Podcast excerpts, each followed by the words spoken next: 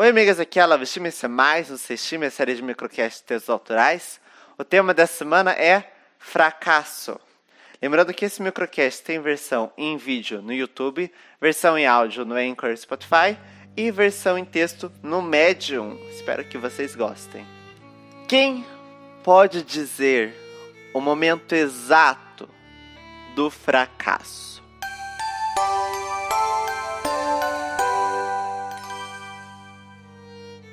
Que dia da semana que a gente se dá conta da derrota? Em qual dos nossos aniversários vem a triste notícia do insucesso?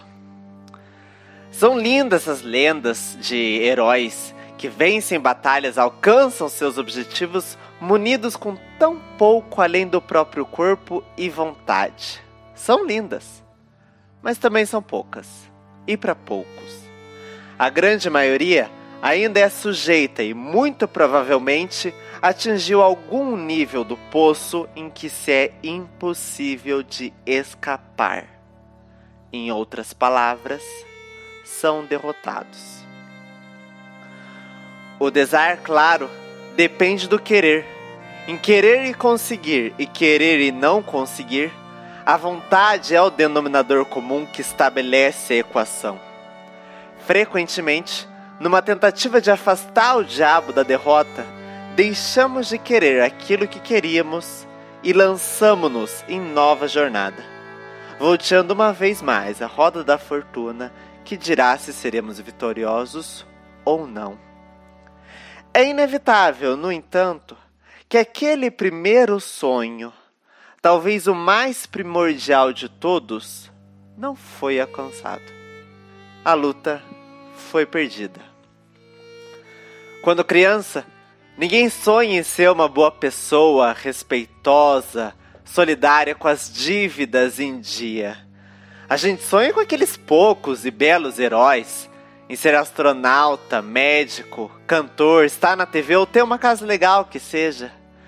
E cada vez mais há outros ídolos para a gente se inspirar, viva a representatividade.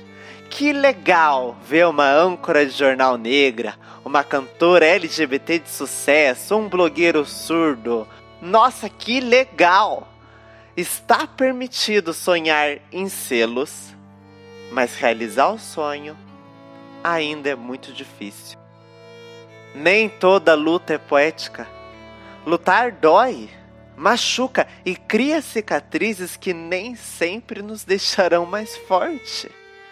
Ora, as apunhaladas da vida são tão violentas que prendem o corpo ao chão, com sangue escorrendo pelo metal até que a consciência tenha se esvaído. As chibatadas são tão intoleráveis que fazem doer as costas, mesmo nos momentos de repouso. Não é fácil lutar. O inimigo tem o seu próprio mote a cumprir, ele não liga pro esforço do adversário em se manter de pé ele vai golpear quantas vezes for preciso. Falta às vezes quem estenda a mão. Mas o que fazer quando tem mil caídos ao seu lado e mais mil definhando do outro lado? Não restam dúvidas. Você perdeu. Ou não, é. Eu repito a minha pergunta.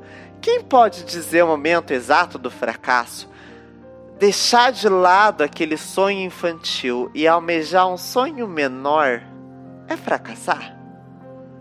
Olhe para trás e veja quem você era. O que o garoto ou garota que era no passado acharia de ti agora?